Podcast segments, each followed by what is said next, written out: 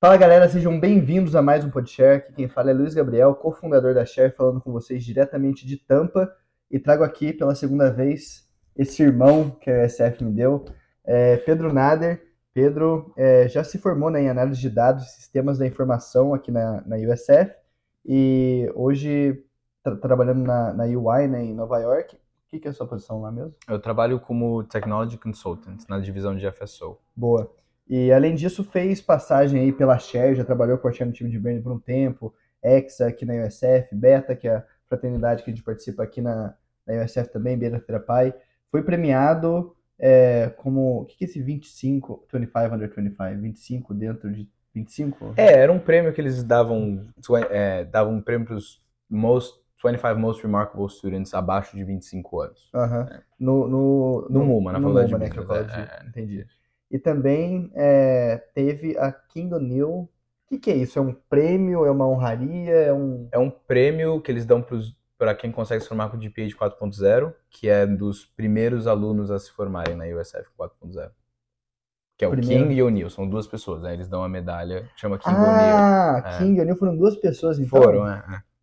Eu não sabia também. O- Caraca, o, cara. Ricardinho se formou com 4.0 também. O Ricardinho? O Ricardinho. E ele, e ele falou, tipo assim, pô, eu achava que era tipo, King de rei. Tipo, rei É, eu também achava que era o é, Rei é, O'Neill, que foi alguma é. pessoa importante aí. É.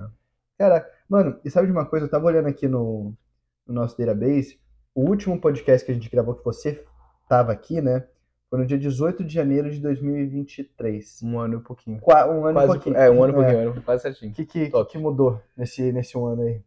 Ah, muita coisa. Eu perguntei, né, antes. Mas eu acho que, tipo assim. É, Bom, né, me formei, mudei de cidade, trabalhando com uma coisa nova. Uhum. é, Mas acho que. Quando, quando eu paro pra pensar, tem muita semelhança de coisas assim que, que eu continuo fazendo fora do âmbito profissional, assim, que continua mais ou menos a mesma coisa. Mas eu Aham. acho que, tipo, estilo de vida mudou muito, cidade mudou muito, pessoas com quem eu convivo também acabam mudando porque não estão mais aqui. Mas é, bastante coisa mudou. Uhum. Você se formou em maio, né, de 2023. Eu formei em maio. Formei em maio. E, mas você não foi direto pra Nova York, né? Como que Não. foi esse, assim, contextualiza todo mundo também, Tá. porque assim, você, na, a gente fez o podcast lá em janeiro, então você estava no último semestre, né? Mas Isso. daí quando que verdade. você é, soube que você ia pra Nova York? Quando Isso. você soube que você ia trabalhar nessa empresa? Tá, como é boa. que foi? Isso, cara, eu, eu, tava, eu tava falando disso esses dias com a minha irmã. Que Uhum. tem algumas indústrias que elas, as indústrias contratam em, tipo, timelines diferentes, né? Uhum. Acho que business services, assim, e, e, e banking, né, no geral, eles contratam com muita antecedência. Então, eu Uhum. assinei meu offer com, com a UI lá por outubro, novembro.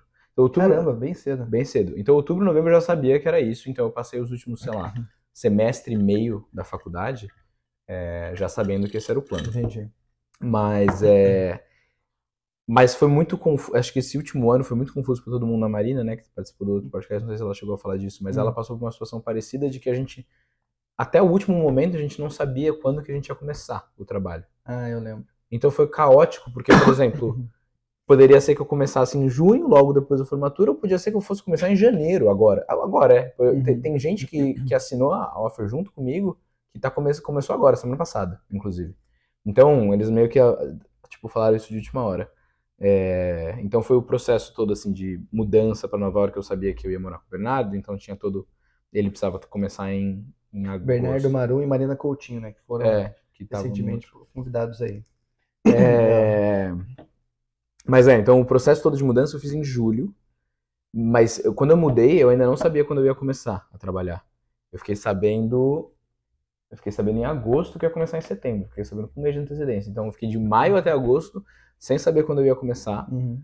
É, foi estressante, mas foi legal também. Tipo, É. foi bom também ficar meio que sem saber. Mas por assim. que, que acontece isso na. É com, não é com a UI especificamente, é mais na indústria, né? Igual você falou, que a Marina tá em outra empresa também, né? É, eu, eu acho que a Marina tá no Deloitte, né? Eu tô na UI, a gente faz a mesma coisa. Ela tá em Technology Consulting também, Uhum. é só que a gente faz com empresas diferentes. É, eu acho que das Big Four é tanta gente entrando nos Estados Unidos que eles meio que precisam ter um processo bem, assim, streamlined e, e eles não sabem direito é, aonde que eles vão te colocar. Então você, por exemplo, você não sabe direito quem que é seu manager, você não sabe direito quem que ser seu counselor, é muita gente, então não tem uma, um, um business need para você específico, para sua tipo, para a posição que você vai tomar, porque vai ter, pô, 100, 200 pessoas no seu escritório tomando a mesma posição que você. Então eles te tratam como uma sala mesmo, sabe? Uhum. Então, tipo, é, eles meio que esperam até o último momento para saber de quando que eles precisam de pessoas, de qual época que eles precisam de pessoas e tal. Então uhum. é meio que por isso que você fica sem saber. Se faz sentido. Faz sentido. É. Você comentou da, da, das Big Four, né? Isso aí é, também é do ramo de consultoria, né? As Big Four são é, é, business services no geral, né? A UI, por exemplo, é uma das Big Four, ela, mas ela, ela é, mais, é mais uma empresa de auditoria. Ela é uma empresa enorme e o, uma das coisas principais que ela faz é auditoria. É, também tem o braço de, de, de, consultoria, tem o braço de, de tax advisory, tem, tem, tem vários braços, uhum. mas ela ela é meio conhecida pela parte de auditoria que é muito grande. Então, geralmente, quem faz accounting acaba indo para lá. É... Mas é meio, é meio, tipo, faz vários serviços, assim. Acho uhum. que a indústria, é... a indústria com quem com, para qual eu estou consultando é Financial Services, né, FSO, então Financial Services Organizations, mas é... mas a, a, indústria de business services no geral é, é, é tem essas é um pouco diferente, né? Tem tem Big Four que faz vários tipos de serviços, mas aí tem outras empresas que são mais especializadas, então varia um Entendi. pouco aqui. Mas qual que é o nome da, das Big Four? É PwC, Deloitte, é, EY e qual que é a outra? PwC, Deloitte? É BCG? Não, BCG é Boston Consulting Group. PwC, Deloitte, EY e a... Esqueci, eu vou lembrar. Uhum. Quando eu lembrar eu falo. Boa, boa. E, e, cara, mas... Não, eu falei quatro. PwC, Deloitte... EY. EY. Não, tá faltando uma. Tá, tá faltando, tá faltando uma. É, mas você acha que assim, essa posição que você está fazendo hoje é o que você se via trabalhando antes, tipo, com consultoria? Como, o que, que você faz no é, dia a dia ali? Boa. Cara, eu sempre, assim. Eu sempre soube que eu queria trabalhar com coisa de tecnologia, com análise de dados.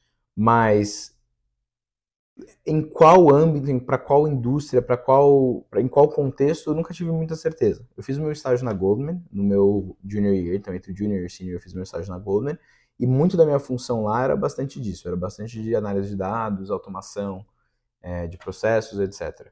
Mas eu acho, eu acho que lá eu ia acabar ficando muito focado em uma coisa só. Eu ia estar na, na parte de, de operations, né, ajudando ajudando especificamente a parte de global markets. Então, os times de operations de global markets estão automatizando alguns processos deles, analisando alguns dados, criando dashboards nesse sentido.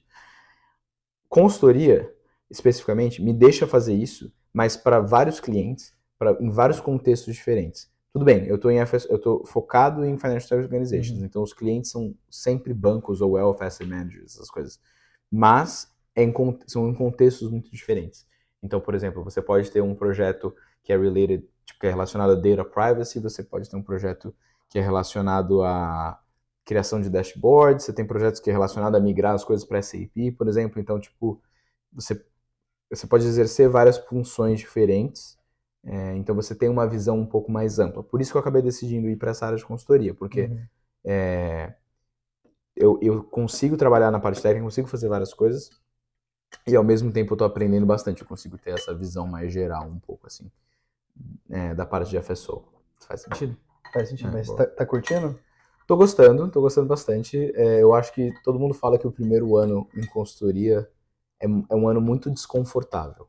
E eu nunca entendi direito o que significava desconfortável, mas é mais no sentido de é, como você faz coisas diferentes. Todo dia você está fazendo uma coisa diferente, completamente diferente. Então, você não tem tempo de ficar acomodado, de se acostumar com o que você está fazendo. Até, até, por exemplo, Tá, beleza. É, se eu faço a mesma coisa todo dia, 40 horas por dia, por dois meses, eventualmente eu vou ficar bom naquilo, eventualmente eu vou ficar confortável em fazer aquilo e é a hora que eu consigo, que, né, tem gente que acaba ficando confortável naquela posição, mas tem gente que também fala, ah, beleza, agora eu posso sair da minha zona de conforto, posso aprender uma coisa mais ali, mas em doses pequenas, uhum. né? Consultoria está fazendo coisas completamente diferentes o tempo inteiro. Então, por exemplo, meio-dia, alguém pode ligar e falar, pô, preciso que você me ajude a fazer isso. Aí eu vou lá, faço o um negócio para as duas da tarde. Meu, nunca mais vou ver aquilo. Uhum. Sabe? Então, tipo assim, é desconfortável no sentido de que você precisa aprender coisa nova muito rápido o tempo inteiro. É... E eu, pô, eu tô, eu tô gostando muito, né? Tipo, uhum. acho que a única coisa que, que é assim, que é comum né, nas atividades que você faz todo dia, é isso, é a habilidade de você aprender coisas complicadas muito rápido. Uhum. É, acho que essa é a principal habilidade que precisa em consultoria. Cara, mas eu não sei, mano. É, porque, assim, a impressão que eu, que eu tive, eu não sei se eu me daria bem em consultoria, que a impressão que eu tive é que, basicamente, parece que você fica meio jogado ali como parte de um time muito grande. É. E daí você é sempre chamado para fazer algumas coisinhas, igual você estava comentando, quando precisa ter alguma necessidade, né? Como que funciona essa dinâmica aí? Tem até alguns termos que você fala, tipo, quando você tá engajado em algum Ah, projeto. quando né? tá no engagement ou quando tá no bench, né? Isso, isso. Cara, isso é uma coisa que eu também tô me adaptando, uma coisa muito nova, porque os meus estágios todos, eles, bom, nenhum deles foi client facing, todos Uhum. eles foram é, na parte de otimização de processo, na parte operacional, de é, né, parte de tecnologia, e tal, de operacional. Mas o que acontece é que quando você está trabalhando interno, sempre tem mais trabalho para você fazer, sempre. Você tipo é, se, se você não estiver fazendo um projeto, você vai estar ajudando na parte operacional, que é a parte um pouco mais repetitiva, um pouco mais manual tal, mas sempre tem alguma coisa para você fazer. Você vai chegar, vai ter alguma coisa para você fazer ali.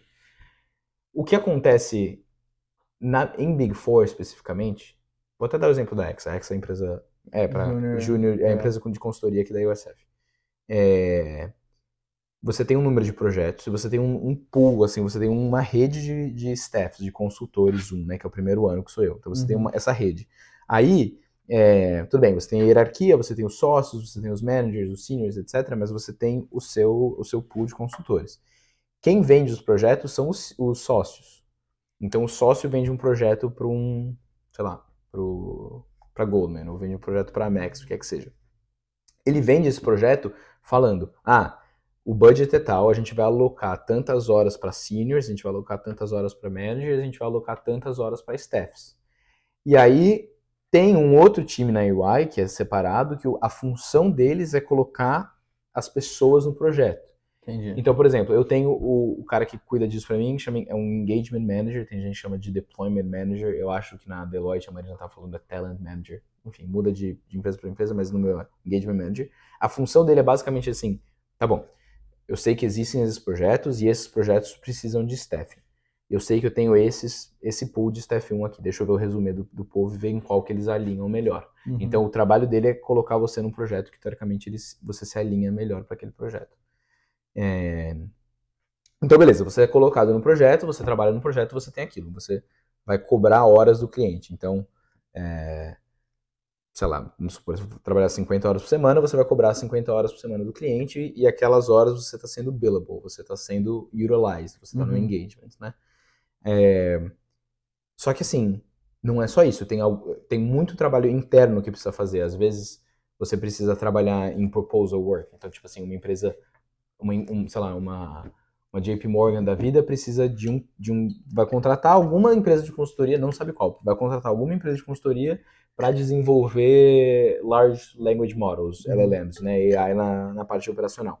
Então eles vão lá, eles issue um RFP, que é um Request for Proposal, falando mais ou menos o que, que eles querem no projeto. E aí, todas as empresas de consultoria, quem quiser tentar vender o serviço, eles, eles, né, eles vão lá e vão address esse RFP, eles vão tentar Uhum. vender o projeto. Então, isso está sempre acontecendo. Então, quando você, quando você ajuda em projeto interno, você pode estar fazendo isso também. Então, você às vezes está num projeto externo, você está trabalhando para um cliente, um projeto que já foi vendido, mas você também está trabalhando É o que pode ser vendido. no que pode ser vendido. E aí, o que acontece é que você trabalha nessas, nessas, nesses projetos, nesses PowerPoints, e, e se o PowerPoint é vendido, nessa apresentação, se essa apresentação é vendida, se o projeto novo é vendido, beleza, sei lá, vendeu por 1,6 bilhões de dólares. Aquilo vai ficar no seu é nome. muita grana, é muita né? grana, né? É. Muita grana, é assustador. Aquilo fica no seu nome. Então, por exemplo, ah, o Pedro participou de uma opportunity que vendeu por 1,6 bilhões de dólares, sei lá. Então, tipo assim, quando vão fazer o, o performance review, quando eles vão analisar tudo, eles olham isso, tipo assim, ah, o quanto ele está colaborando para trazer cliente também, sabe? Hum. Então, tipo, tem Então, várias coisas. É meio que um, uma- um constante processo de recrutamento que você está participando, né? Porque assim, É, Senão tem muita- muita questão do, do, né, imagino, do networking lá dentro para você estar sempre em contato com pessoas que podem te chamar para projetos diferentes, né? Sim, sim. Eu não, eu não sei o quanto a Marina conversou disso no podcast, mas dela, mas a sensação, a sensação que dá é que você tá o tempo inteiro assim, ainda procurando coisa pra fazer, sabe? Não bate uma ansiedade, cara?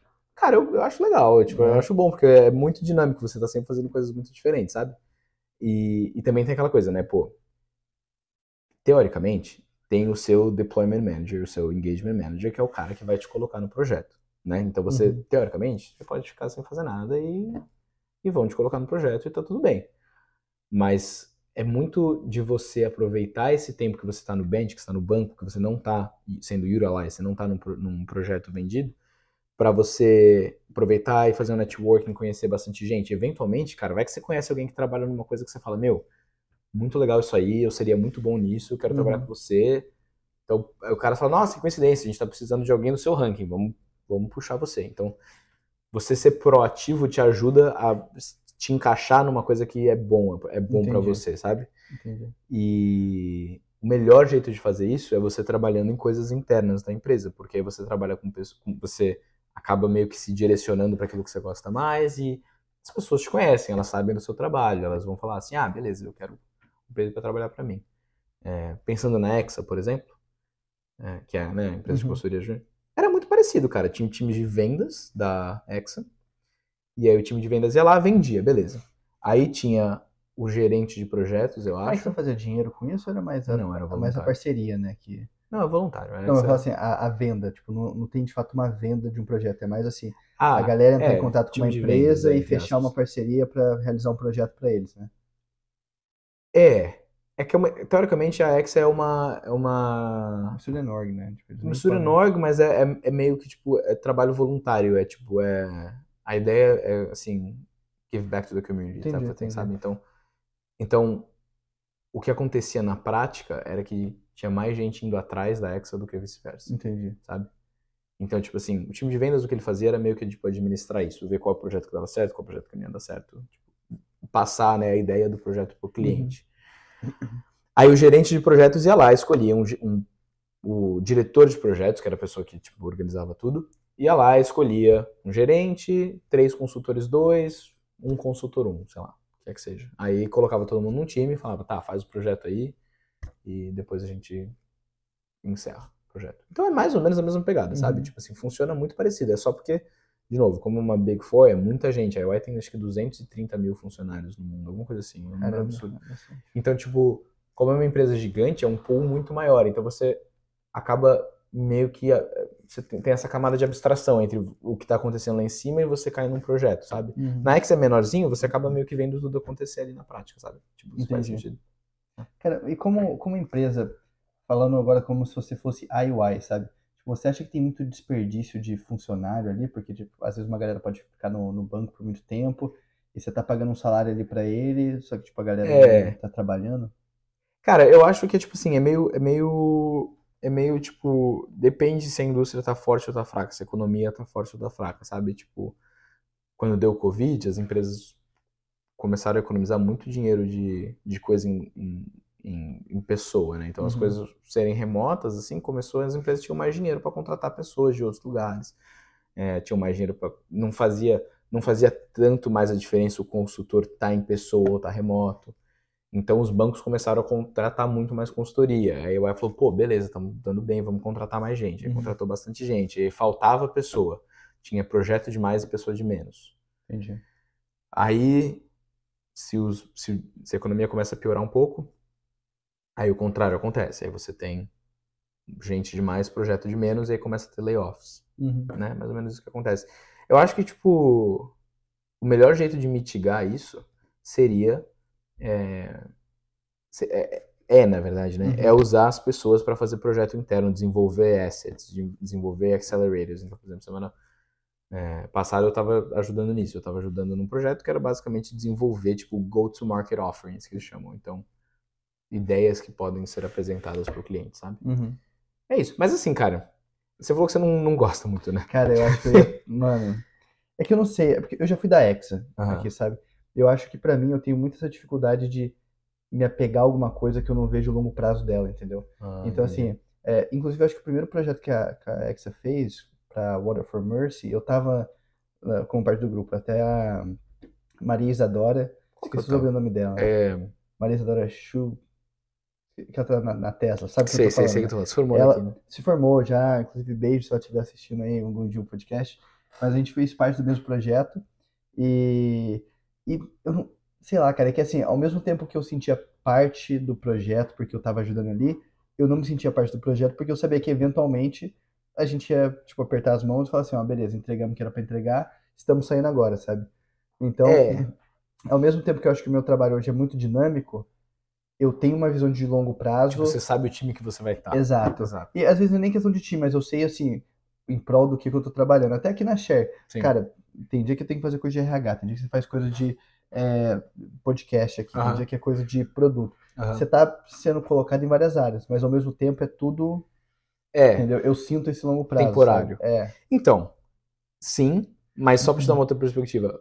Né, como a UI é gigante, o que acaba acontecendo é que é tanta gente Hum, que naturalmente formam-se grupinhos, entre aspas. Formam-se pessoas que gostam de trabalhar com outras. Então, por exemplo, eu terminei o meu projeto em dezembro agora com, a- Uhum. com, com o cliente. Aí, é, o meu manager, ele virou para mim e falou assim, cara, adorei trabalhar com você, foi ótimo. A gente está tentando estender esse projeto para começar em janeiro. É, você tá afim de ficar ou você tá afim de mudar? Eu falei, não, eu quero ficar. uhum. Então, tipo assim, acontece muito isso, sabe? E rola muito incentivo pra você ficar com o mesmo time por, por um tempo mais longo, assim. E quanto tempo que dura mais ou menos um, um projeto desse? Nossa, Varia muito? é a resposta mais clássica de consultoria que depende. Aham, E que varia muito, varia muito de projeto para projeto, varia de tipo de projeto. Tipo, Entendi. tem projeto de seis semanas, que é só fazer um assessment, assim. Tem projeto de um ano. Tem projeto que você assina com três anos. Caramba. Tipo assim, tudo bem que o cliente não, não assina o contrato com três anos, né? Mas vai renovando, talvez. É, né? mas ele, a gente, tipo assim, na hora de oferecer, fala, tipo, olha, esse 2023 a gente vai fazer isso, 2024 a gente vai fazer aquilo, 2025 a gente vai fazer isso. Daí, se quiser tudo, vai renovando. Vai renovando quando quiser, Entendi. exato. E, tipo, varia muito, né? Mas eu tava, eu acho que que é isso que eu gosto mais, é que você tem, que, que, é, que é irregular. Então, por exemplo, tem semanas que você vai trabalhar, cara, 80 horas. Tem semanas que você vai trabalhar 40, tem semanas que você vai trabalhar 30, tem semanas que você vai trabalhar 20. É, então é isso. Tem semanas que você vai trabalhar 40, tem semanas que você vai trabalhar 20. É, mas, e, e aí, o que, é- o que já dá pra perceber que acontece é que as pessoas meio que planejam quando que elas estariam no bench de qualquer jeito pra tirar time off, né? Ah, Então, por exemplo, como se fosse uma, uma mini férias? É, uma mini. Eu, eu fiz isso no final do ano. Então, por exemplo, Hum. meu projeto acabou na última semana de dezembro. A UI tem recesso na, última, na, na semana entre Natal e Ano Novo. Então, beleza. Então, eu terminei o projeto na semana antes de sair de recesso. Cara, saí de recesso, tava lá, uma semana. Tem um feriado dia primeiro, que foi segunda-feira. Eu ia estar no bench de qualquer maneira. Eu tirei quatro dias off e fiquei, tirei duas semanas, cara. Foi maravilhoso, sabe? Então, tipo assim, eu gosto dessa, Uhum. dessa flexibilidade, assim. Eu acho que. E, o- e o não saber o que vai estar acontecendo daqui um ano, pra mim, é legal também. O não saber o que vai estar acontecendo daqui seis meses, eu acho bacana também. Uhum. Então, assim, não é pra todo mundo. É. É, desconfortável. É, acho Mas que você acho que aprende, aprende. muito. É, então é isso que eu faço. Você aprende muito porque você tá sempre sendo jogado em áreas diferentes, É. né? E, Exato, aprende muito. Aprende muito e, tipo assim, como você tá exposto a várias coisas diferentes, é muito fácil de você saber o que você gosta ou não. Eu, rola rola um, um, uma, um push, assim, pra você escolher alguma coisa e se especializar naquilo.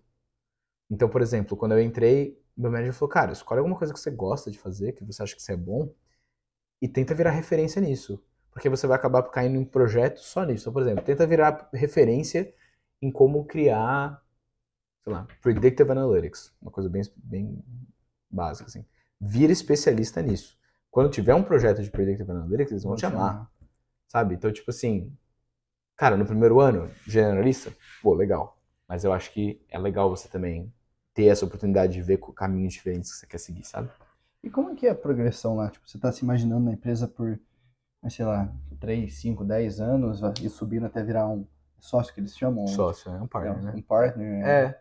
Cara, sim. Eu acho, eu acho que, tipo, é, uma coisa que me falaram desde o começo que eu achei muito legal é que na UI você pode ter várias carreiras dentro da UI, porque você acaba, tipo, é tão grande, tem tanta coisa acontecendo que você pode estar fazendo. tipo, um- Uma semana você pode estar trabalhando como Product Manager. Aí no outro ano você já está trabalhando como Data Analyst. Aí na próxima você está trabalhando como. Sei lá, você está trabalhando na parte de privacy, você está Uhum. trabalhando na. Sabe? Então, tipo assim, você tem muita opção. Eu acho que isso que é uma coisa que eu nunca. que eu, foi sempre um empecilho pra mim, pensando em carreira a longo prazo, é isso. Tipo assim, pô, legal. Tô fazendo isso agora, daqui um ano eu vou estar fazendo a mesma coisa. Tipo assim, não era uma coisa que me pegava muito. Daqui 10 anos eu vou estar fazendo a mesma coisa. Também não me É. pega muito. Tipo assim, eu acho legal você ter exposição para essas coisas diferentes. Eu acho que isso me deixa um pouco mais confortável. Claro que tem o lance do H1B, do visto, né? É, Então, se não sair o H1B, aí inclusive é esse ano, né? Esse é o. em abril. Nossa, verdade, final desse mês eu já tenho já meus documentos já estão todos com eles. E aí vamos ver, abril. Mas também está tá aplicando, tem Tô outros aplicando para né? mestrado e aí o IAM fez a grande os países, então também daria para ir para O Europa. Gustavo e tal. fez isso. O né? Gustavo fez isso, foi para Suécia. Gustavo Spenger. É amigão nosso. Pois é. E Ele participou de podcast? Ah, não, ele já tinha formado, né, quando começou. quando começou, sim, mas ele ficou um ano aqui em Tampa, né? Mas ele fez? Não, Ah, Não. verdade. temos prazer. Pois é. A gente faz na Suécia, gente Sim. legal uma- fazer uma visita lá. Mas, cara, é, mudando um pouco de assunto agora, tudo isso que a gente tá falando aconteceu em Nova York. Isso. Como que foi essa transição? Mas tudo bem que, assim, lá de São Paulo você já tinha experiência de morar e ser de uma cidade grande, Ah, mas é né? muito diferente, mano. É diferente. Você Nossa, acha que São é Paulo, tipo. São Paulo, cidade grande do Brasil, e agora Nova York, cidade grande dos Estados Unidos. Você acha que tem É que Estados Unidos já não tem muita cidade grande, né? Eu, eu falo, eu tenho essa teoria, cara. Eu acho que Estados Unidos é muito mais selvagem que o Brasil. Hum. em qual sentido? No sentido que, assim, eu fui pra Carolina do Norte, Aham. que é onde eu vou morar lá em Raleigh, que é a capital. Cara, só tem mato. Ah, tá. Só tem mato. Daí você vê, Ah, tá, tipo, tá, animal tá, tá, tá. selvagem passando de um lado pro outro. Você vê pato Não. selvagem, essas coisas. No Brasil só vê passarinho. Estados Unidos tem, Hum. tem, a cidade, tem muito menos cidade grande do que no Brasil. É. Eu acho que, tipo assim, a maioria das cidades, a grande maioria das cidades dos Estados Unidos são cidades pequenas. Sim. Até, gente, Tampa. Até cidades que têm um nome muito grande. Tampa. Tampa. Tampa é uma cidade pequena. Padrões Brasil, sim, mas padrões Estados Unidos é considerado uma cidade até que grande. Tá, tudo bem, mas, gente, por exemplo, Mogi das Cruzes. Mogi das Cruzes é um nome menor do que Tampa.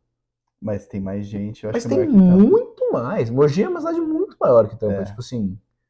Estados Unidos- as cidades dos Estados Unidos são menores, né? Uhum. Então, tipo assim, tudo bem, Nova York, pá, cidade grande, não sei o que, legal. Mas geograficamente, não é é, que Nova York gigante. é um. É Manhattan, né? É Manhattan. Mas Que é- assim. Manhattan, e é- mesmo se você vai pro Brooklyn, Queens ali, você acaba meio que ficando na, aham. tipo, numa região específica. Então acaba que fica um pouco pequeno.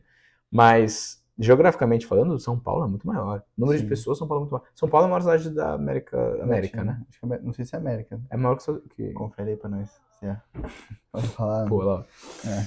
É, São, Paulo é... São Paulo é maior que Nova York. É, acho que é São Paulo, Cidade do México e Nova York. Acho que é essa hora. É, Vê, vê, Confere. É...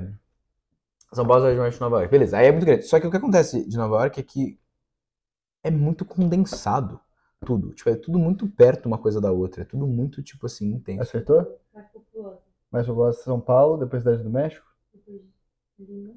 Lima? Caramba, Lima? São Paulo, Lima, Cidade do México. Depois Nova York. Nova Ah. York é a quarta ainda, cara. Ah, lá. Lima, mano. Nunca imaginei que Lima ia É, ter. também não. Ah, não. Vai, vai. É. Enfim, é, é co- é condensado, né? Então, tipo assim, é é muito mais, é, dá, dá essa sensação de cidade grande mais do que em São Paulo, eu acho, porque, tipo, porque os prédios são mais altos.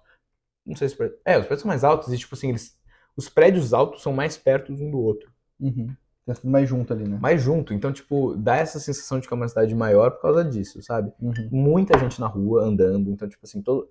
Nossa senhora, no, no Natal agora lá no Rockefeller Center, que é onde a Marina trabalha, tava impossível de andar. É, por ser muito condensado, os Nossa. turistas também se condensam ali, né, cara? impossível. É. A Malu foi visitar em Nova York, ela, ela tava louca pra andar na Times Square, tava impossível, tava É. cheio. Mas é. Mas é, tipo assim, é, é muito condensado. Dá essa sensação de ser uma cidade maior porque é tudo muito perto, né? E não é pra todo mundo, tipo assim, Nova York em si não é pra todo mundo. Eu acho que tem áreas da sua vida que a qualidade de vida é muito melhor e tem áreas da sua vida que a qualidade de vida é muito pior, assim, né? Eu, go... eu vi uma coisa no Instagram esses dias que eu achei excelente.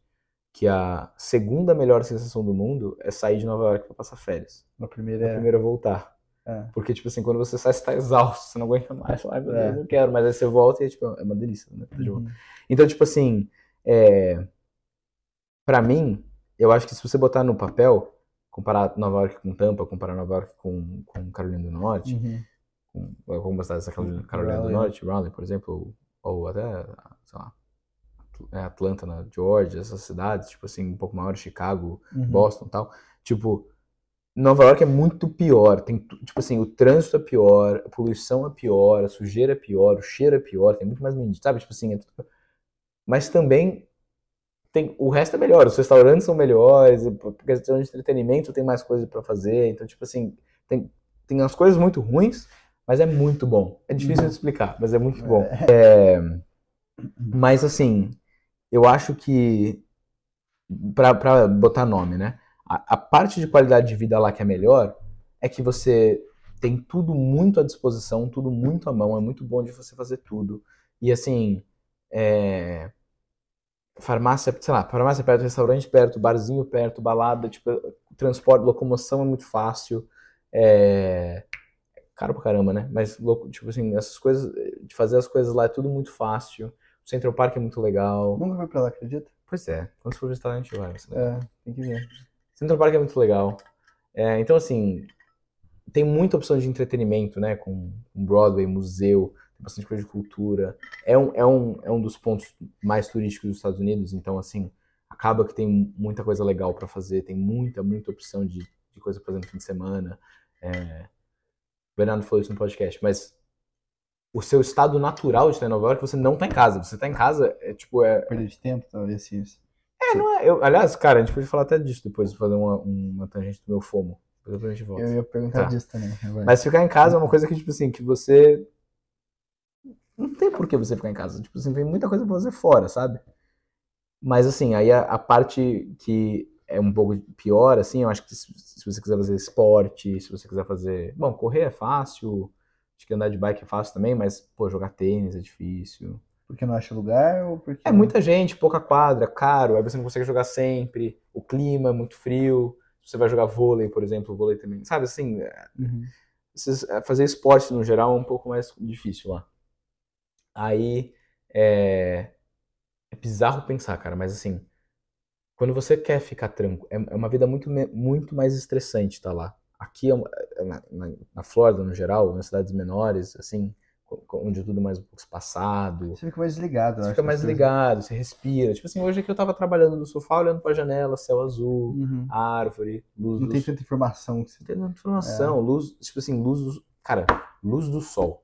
No inverno, eu não tomo sol, porque tipo assim, bom, primeiro que o sol se põe às quatro da tarde e nasce às oito, né? Então, tipo, não tem sol. Quatro da tarde já fica escuro lá. É, teve uma época que tava se pondo 4 h 15 4 h 20 tava, tava escurecendo. Agora tá melhor, agora tá 5. Mas, Caramba. mas então, tipo assim, e o sol não sobe direito no inverno, né? Ele meio que só faz assim, tipo, ele não vai pra cima. E, e tem muito prédio, então você tá sempre na sombra. Ah, Tipo, e, e lá você trabalha muito, né? Então você fica dentro de casa, fica no escritório, então, tipo assim, não vê o sol direito. Então, assim, tudo mais condensado, muita informação, tudo muito acelerado, você tá o tempo inteiro meio, tipo, meio um pouco mais alerta, um pouco mais estressado, sabe?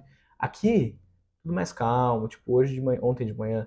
Então é, tipo, acordei, saí pra correr de manhã, gostoso, tipo assim, tava solzinho, fresquinho, clima bom tudo aberto, bastante natureza, bastante árvore, não tem que se preocupar em ser atropelado por um táxi, sabe? Uhum. Tipo assim, é uma delícia. Aí você, volta pra casa, tipo, toma um café da manhã, tranquilo, senta, trabalha, almoça, sabe? Tipo, é uma vida bem mais tranquila. Ter mais espaço te dá um pouco mais de tranquilidade. Lá é tudo pequeno, mais caro, tudo também, né? Então, tipo, É.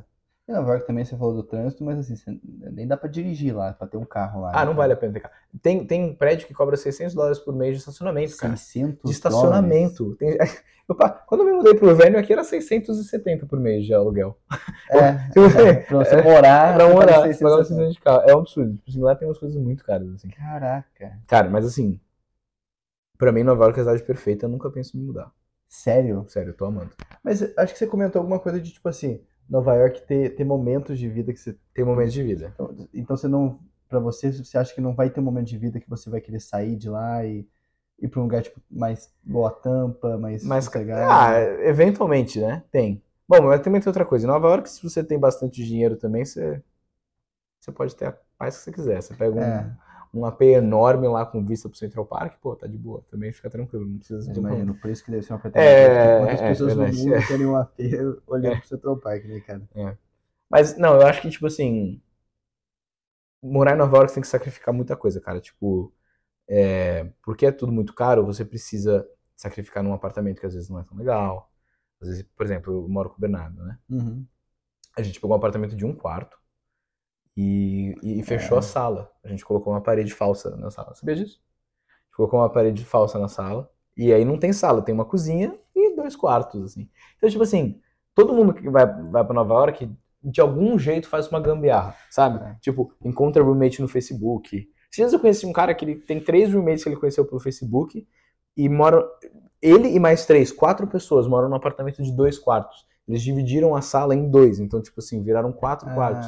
Então, tipo, é, tem que fazer muita gambiarra pra morar, sabe? Tem muito sacrifício. Então, tipo, pra morar lá, ou você é novo e tá com vontade de trabalhar, ou você tem muito dinheiro. Então, tipo, assim, compra a sua própria é, exato. Tipo que assim, ou, o é um ou conforto, outro. né? E, e, tipo assim, eu pensei, ah, cara, também tem a questão de, assim, de momento de vida, acho que, pô, se estiver casado, querendo ter um filho, uma família, que não sei o quê, talvez tenha lugares melhores do que Nova York. Nova York talvez Mas- seja não, mas talvez tenha Eu lugares acho que. Nova York, cara, acaba se encaixando muito com o que você estava falando de consultoria, né? Assim, o início de carreira de consultoria, querendo ou não, é você em todo lugar, É, você é, se é, experienciando é, é. muita coisa diferente, sempre saindo da sua zona de conforto, e depois, com a medida que você vai crescendo, você pode ou se especializando muito em uma área, ou se não, tentando uma outra carreira. É, é, é. Nova York, pelo que eu vejo quando eu converso com você, Bernardo e Marina, é a mesma coisa, né? Assim, cara, é muita coisa acontecendo, muita informação, muita atividade, e você tá novo, você tá começando agora, cara. É, É, é. bom você É. experienciar aquilo, né? E, e eu não sei porquê, eu não sei, eu não sei explicar o porquê. Talvez seja porque Wall Street era lá, Bolsa de Valores era lá e tal, mas é, o, o âmbito profissional em Nova York é muito forte. Então, tipo, as pessoas querem ir pra lá profissionalmente, sabe? Então, tipo, você acaba estando rodeado de pessoas que são ótimo networking, que é boa, boas pessoas Mas, você conhece. mas isso aí você acha que é mais na. A minha percepção, pelo menos, isso aí tudo bem. Assim, as poucas vezes que eu fui pra lá, eu fui mais a, a trabalho ali, eu conversei com pessoas mais relacionadas a vocês, aham. amigos e tal. Mas eu acho que, assim, Nova York é um lugar muito bom se você qui- quiser crescer é, em uma carreira corporativa, mas eu acho que não é o melhor lugar para você começar uma empresa do zero, se você tiver Não é, não é, não é, querendo não é. empreender, Não é, alguma não é. coisa assim. Não acho que é também. É. É porque é tudo muito caro lá, né? Exato. É. Então, lá eu acho que é um lugar bom, tipo assim, quando você tá já conseguindo alguns milhões de investimento, você tá nesse estágio já mais avançado de uma ideia, né? É, mas sabe o que, que eu acho? Me dá sua opinião. Eu acho que, tipo assim, do jeito que eu enxergo essa, essa ideia de, de criar um negócio, né? De ter o meu próprio negócio no futuro. Tipo, os primeiros anos, eu acho que é o tempo de você desenvolver alguma expertise. Você fala quando você já tá no projeto ou você antes de criar um projeto onde você já vai estar Projeto de desempresa? uma empresa? É. An- É, eu acho antes. Tipo assim, Sim. tipo, alguém me falou isso no freshman year da faculdade. Tipo, Hum. esses empreendedores novos que largam a faculdade e criam uma, uma empresa multimilionária, eles viram história justamente porque eles são outliers, eles são. 100%, cara. Então, E eu acho que. tipo, Perdão de cortar, pode não, termina. Não, eu acho que é muito isso que é, é, assim, o cemitério dos perdedores ele é silencioso, né? Porque todo mundo con- conhece essas histórias da galera que realmente venceu porque saiu da faculdade, focou naquele projeto ali e hoje tá bilionário, o projeto, o que virou depois uma empresa, Aham, tá assim, impactando a vida de milhões de pessoas, mas ninguém conhece a história de quem fez a mesma coisa e, e, e- e falhou. E falhou. E é, é a mesma. é- é- tem um exemplo também que fala assim. Cara, eu não lembro onde eu, que eu vi a pessoa falando isso, né? Mas basicamente é, falando pra, pra pessoa que se você se baseia em quem é exceção, você tá É, sendo tolo, é, é, é, verdade. As Me pessoas falaram assim, ah, eu não vou pra faculdade porque Mark Zuckerberg Não, saiu largou, é. antes, o, o Bill Gates largou. Eu falei assim, meu irmão, É, é, mas o, o, o Mark Zuckerberg dropou Harvard, Harvard, né? Bill Gates também. Falou assim, ah, Não entra- composition 1 da É, USF, tipo, exato, mano. é, sabe? Tipo, entra em Harvard primeiro, depois, Depois você, você dropa. depois você troca, entendeu? E, É, Mas respondendo a sua pergunta da parte da experiência, eu acho que varia muito, cara. Eu acho que varia muito. Tipo, esses caras aí, por exemplo, é, eles realmente saíram porque eles viram a necessidade de sair, porque o negócio deles estava decolando de uma forma muito rápida. Tanto o Facebook, quando estava lá atrás, é, Microsoft naquela época, Steve Jobs eu acho que nem fez faculdade também, o, o Elon Musk fez e o Penn, depois ele entrou em Stanford, dropou Stanford para focar nos bagulhos dele. Mas ao mesmo tempo, eu acho que assim, pensando no longo prazo, sim, acho que faz mais sentido você ter experiência em outras áreas para ir depois dropar tudo e focar no seu, no seu, no seu startup, que seja no seu projeto individual. É. Mas não acho que você precisa esperar você ganhar essa experiência para começar um, um negócio do zero. Você nunca vai estar pronto. Se você Então, esperar por isso. É verdade, você tá certo, mas eu acho que, tipo, é meio daquele papo que a gente tava tendo ontem, eu acho. Tipo, depende do que você valoriza. Às vezes você valoriza trabalhar numa, num- numa posição que vai te dar um pouco mais de tempo de flexibilidade Sim, sim, sim. pra fazer. Eu acho que, realmente, se, se você- o que você tá procurando, tipo, flexibilidade de tempo, de coisa pra fazer, não sei o quê, talvez trabalhar numa carreira muito corporativa em Nova York não é o melhor jeito. Exato. Entendeu? Exato. Tipo, acho que depende. É, depende muito do que você quer. Eu, eu sempre penso, eu sempre eu penso muito pra mim que, tipo, os próximos, sei lá, 4, 5 anos da minha vida, cara, é isso, eu quero ralar, eu quero, tipo, aprender o máximo que eu puder no meu trabalho agora. Porque eu penso, pô, se eu continuar fazendo o que eu tô fazendo, daqui 5 anos, provavelmente vou ser manager em Technology Consulting na UI. Pô, tá excelente. De Uhum. lá, tem muita, muitos outros lugares que eu posso ir. Mas pra mim a meta agora é essa, tipo, deixa eu aprender o máximo que eu puder. É, concordo que eu nunca vou achar que eu tô pronto, Uhum. mas agora, primeiro ano, eu tenho quase certeza de que Uhum. não é o momento ainda. Tipo, eu ainda tô desenvolvendo Uhum. não sei o quê. E, e tem uma coisa engraçada, cara, que assim. Cara, quando acho que você sente. Eu não quero ser muito poético nessa questão Pode, de, fazer, de pode ser empreender. poético. Não, não, mas é porque muita gente, acho que por justamente ver essas histórias dos outliers que foram muito, tiveram muito sucesso nas carreiras de, de empreendedorismo, eu acho que a galera romantiza muito a questão de empreender, sabe? Acho que assim, empreender é, é o, é o sonho de qualquer um, tipo, você tem que realmente dedicar tudo naquele projeto, você vai criar uma empresa que vai realizar seu sonho, vai fazer, o, enfim, realizar o sonho de muitas pessoas, salvar vidas, os caramba. Mas a verdade é que não é, É, não é só isso, sabe? Tipo, caminho cheio de flores só serve pra enfeitar conto de fada, sabe, cara? Assim, a vida real de, de empreender Trabalha muito é mais. uma inclusive. montanha russa que você tem dias que você acorda e vai falar assim, caramba, cara, que espetáculo isso que eu tô fazendo. E vai ter dia que você vai cortar, acordar e vai falar assim, meu, O que, que eu tô fazendo? que é, por que eu tô nessa, fazendo sabe? isso? mas ao mesmo tempo, eu acho que tem muito uma questão do chamado, sabe? Tipo, cara, eu tava muito ansioso pra criar um projeto como a Share lá atrás de 2020. Uhum. Eu tava muito, tipo assim, cara, eu tenho que fazer algo, eu sinto essa vontade, porque eu tava vendo muito problemas, muitos problemas acontecendo com, com a minha experiência e educação. Eu falei, mano, não é possível que a gente não pode resolver alguma Aham. coisa é, relacionada a essa área. Então eu senti, sentia muito essa vontade lá atrás e eu decidi começar, entendeu? Mas ao mesmo tempo, embora algumas vezes já, é, já tive a ideia de assim, cara, eu sei que o projeto só vai deslanchar quando você, eu tiver 100% focado nele. Então será que vale a pena eu largar tudo que eu tenho aqui e focar nele? Mas daí vai, vai a questão do que você falou, do que você prioriza agora. Assim, eu priorizo muito a estadia nos Estados Unidos. Eu Hum. sei que ficar aqui nos Estados Unidos vai me ajudar muito na share do No futuro, entendeu? Então, querendo ou não, agora, é, eu, o Ferreira também, a gente fez esse compromisso de, assim, decidir tocar o projeto em paralelo enquanto a gente vai tocando outras coisas. No caso, eu, meu trabalho aqui nos Estados Unidos, que vai me dar, talvez, uma, a possibilidade de ficar aqui por mais tempo, os caramba. É, vai te dar mais experiência, vai te dar dinheiro também, porque você vai estar tendo outra fonte de renda, você não precisa da startup estar pagando seu Uhum, salário. uhum. Enquanto isso, a startup vai se desenvolver no paralelo, entendeu? Mas Não, não seria tão rápido. não seria tão rápido. Mas ao mesmo tempo, eu acho que é uma coisa tem um, é que assim, cara, você pode pensar de da seguinte forma: eu vou largar tudo que eu tenho, eu vou focar full time na, na minha startup, no meu projeto, porque isso vai ter que funcionar. Você coloca todos os seus ovos em uma cesta só e você faz aquele negócio funcionar. Tudo bem. Tem muito mérito pra pensar assim também. Sim, sim. Inclusive, acho que se você pergunta pros, sei lá, pra qualquer um dos caras do Shark Tank, por exemplo, eles vão falar isso. É. Mas eu acho que, tipo assim, do jeito que eu, do jeito que eu imagino Ah. o processo ideal pra mim, eu acho que é isso. Tipo assim, é uma balança, né? Então você, você tá equilibrando side hustle, você tá equilibrando né, um, um projeto e trabalho. No começo, você tem que trabalhar mais pra desenvolver aquela expertise. Ganhar dinheiro, ter dinheiro pra começar a fazer essas coisas e tal, não sei o quê. Com o tempo, você também vai colocando mais carga na parte de, do seu projeto. Eventualmente, você não vai estar conseguindo lidar com os dois. E é nessa hora que você começa, eu acho, dependendo do quão bem o seu projeto estiver indo, quanto dinheiro você estiver ganhando, quanto aquilo estiver sendo mais, né, tá, tipo, tá se tornando uma realidade, aí eu acho que vale a pena você começar a diminuir um pouco o seu trabalho. Sim.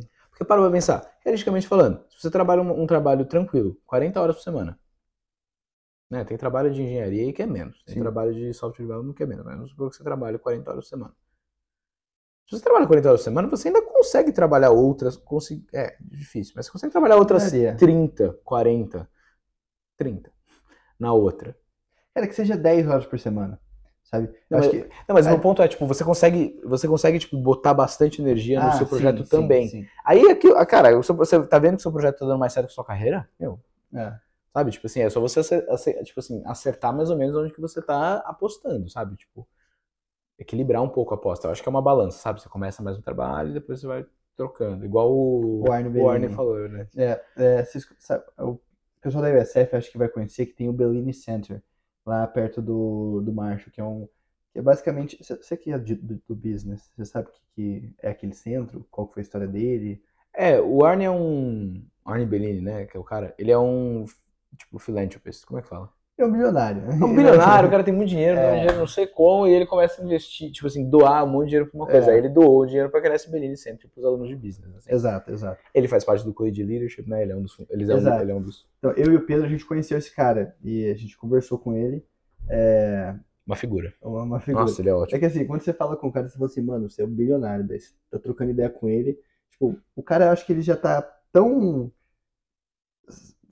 bem sucedido na vida que eu acho que até a imagem que ele passa é uma imagem que, assim, ele tá em uma outra. Pelo menos essa foi a impressão que eu tive, sabe? O cara, ele tava lá conversando com a gente, mas ele tava parecendo em outro universo, mano. Tava muito numa.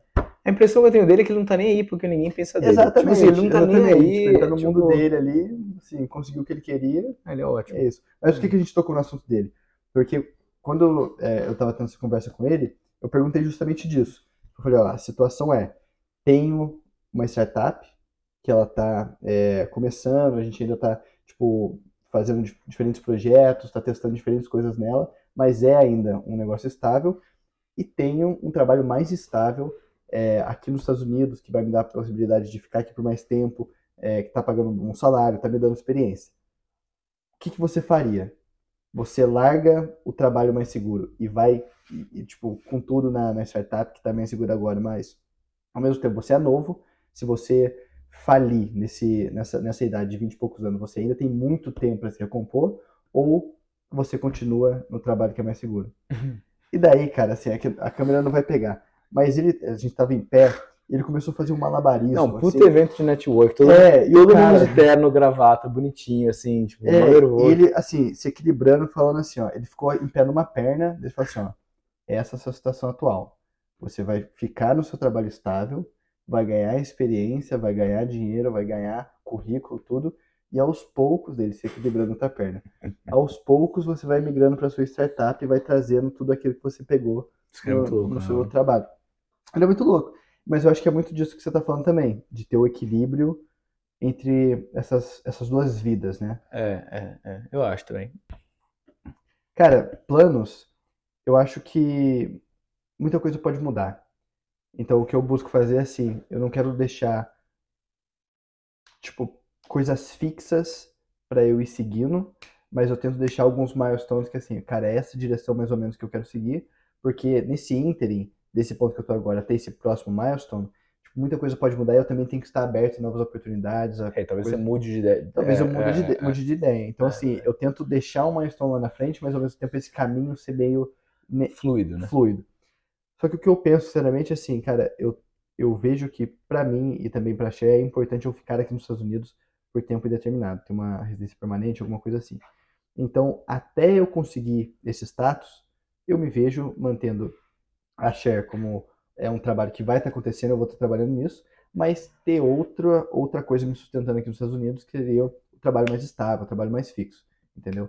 É, e quando essa residência permanente, tudo der certo, chegar, eventualmente, daí é o tempo que a gente já vai ter anos de experiência ali com a Cher, de coisas que deram certo, coisas que deram errado, e vai ser o momento que eu vou estar mais seguro para poder sair do meu trabalho atual, focar 100% na Cher e entender assim, cara, beleza, isso é o esse é o caminho que a gente tem que seguir, porque com base nessa experiência dos anos passados, a gente sabe o que que deu certo, a gente sabe o Não que que deu. não deu, e é essa direção que a gente tem que caminhar, É, eu acho, entendeu? eu acho excelente.